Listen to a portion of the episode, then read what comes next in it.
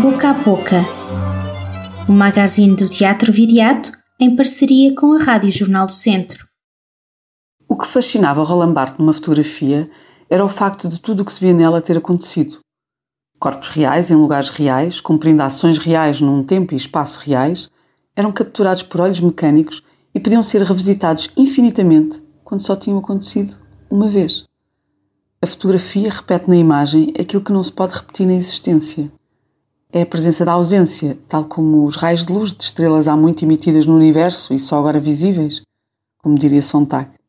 No século que inventou ao mesmo tempo a história e a fotografia, olhava-se para uma imagem fotográfica e sabia-se que determinada realidade já tinha existido. Mas hoje não é bem assim.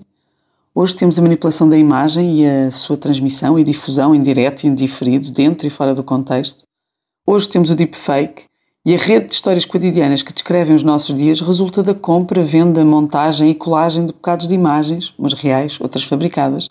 Histórias que nos conduzem a viver, por vezes, mais do que uma vida em paralelo, a que o corpo sente e se obriga, voluntário ou involuntariamente, e a que construímos para nos mostrarmos aos outros. Foi num tempo que tem na fotografia múltiplas realidades existentes e não existentes que uma pandemia ceifou a presença imediata nos palcos, um pouco por todo o globo não nos podemos esquecer.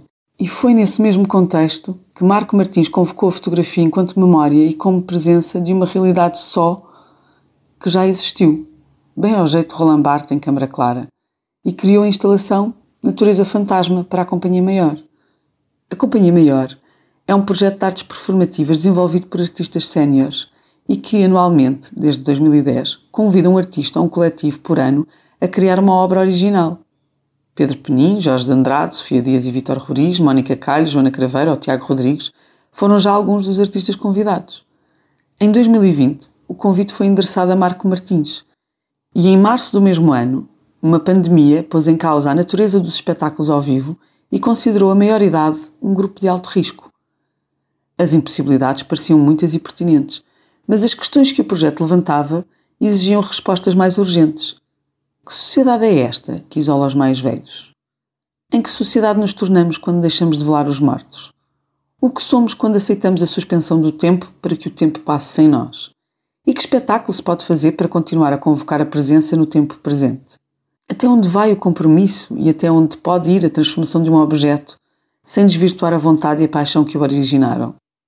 Marco Martins decide conversar, decide descobrir e pensar as realidades de cada um dos seus intérpretes através de velhos álbuns de fotografias de família. Inicia um processo de combustão entre as histórias que houve e as fotografias que todos podemos ver. Marco Martins converte memórias privadas em fantasmas coletivos e descobre o ouro indispensável de que as artes vivas são feitas: a presença no presente. A confusão, neste caso muito necessária, entre o real e o vivo. Tudo isto através da emoção, da recordação e do encontro com o passado, com os outros e com o que ainda está para vir. Afinal, ainda há muitas maneiras de se habitar um espaço que reclama distância. Há muitas formas de estarmos colados uns aos outros por corpos intangíveis e, no entanto, muito reais. A fotografia e a imagem em movimento são um encontro com esses corpos. Tal como Roland Barthes olhava uma fotografia de 1852 do irmão mais novo de Napoleão e se deslumbrava com a ideia daquele olhar já ter olhado para o imperador, também nós, em Natureza Fantasma, olhamos para pessoas que já olharam para os intérpretes e criadores desta peça e que já conviveram ou ainda convivem com quem tem agora voz nesta instalação. Ou seja, Marco Martins reinventa a presença no teatro, convocando a sua mais antiga missão, o ritual de passagem entre a vida e a morte, através da convocação da presença dos nossos fantasmas. E tudo isto perante a ausência de um tempo de ação presente que se viveu em 2020 e 2021. Haverá algo mais crucial no teatro do que a sua eterna relação com o culto da vida, mas também da morte? Foi uma felicidade do destino ver-me atravessada no percurso desta obra que me caiu no regaço quando cheguei ao Teatro Viriato. Aquilo que começou por ser uma coprodução, que previa uma companhia com duas dezenas de atores em palco, transformou-se num clássico grego com centenas de figurantes e intérpretes que transformam a garagem do piso menos 3 do Parque de Estacionamento do Fórum Viseu num anfiteatro no cume de uma montanha olímpica. E é lá que assistimos à história de todos nós.